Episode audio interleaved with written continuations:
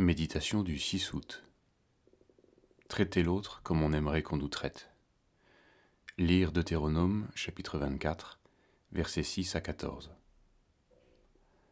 On ne prendra pas pour gage les deux meules, car ce serait prendre pour gage la vie même.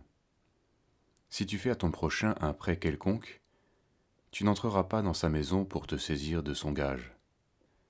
Tu lui rendras le gage au coucher du soleil, afin qu'il couche dans son vêtement et qu'il te bénisse.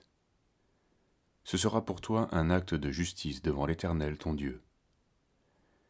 Tu n'opprimeras pas le salarié pauvre et indigent. Tu lui donneras le salaire de sa journée avant le coucher du soleil, car il est pauvre, et il lui tarde de le recevoir. Sans cela, il crierait à l'Éternel contre toi, et tu te chargerais d'un péché.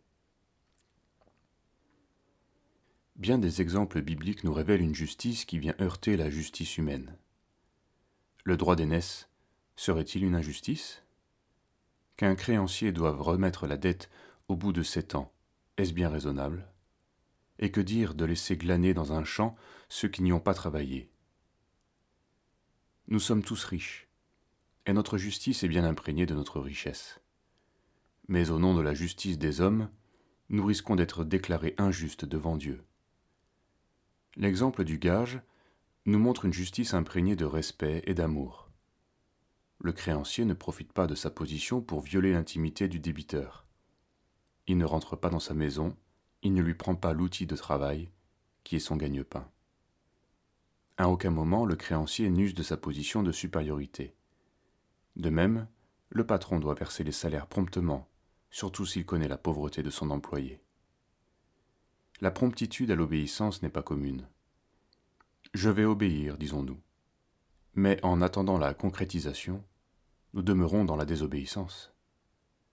Reconnaître et ne pas mettre en pratique est une faute grave.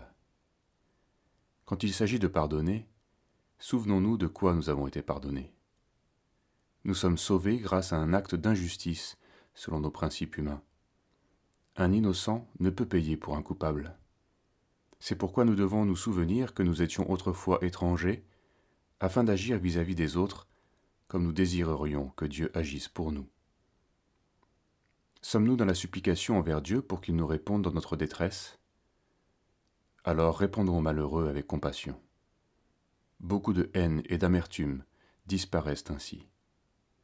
Le propre juste n'a pas compris le prix de la grâce qui l'a sauvé de ses péchés. Si tout est à Dieu, alors nous n'aurons que ce qu'il nous donne, et nous ne manquerons de rien. Si nous sommes justifiés par grâce, faisons grâce à ceux qui nous le demandent.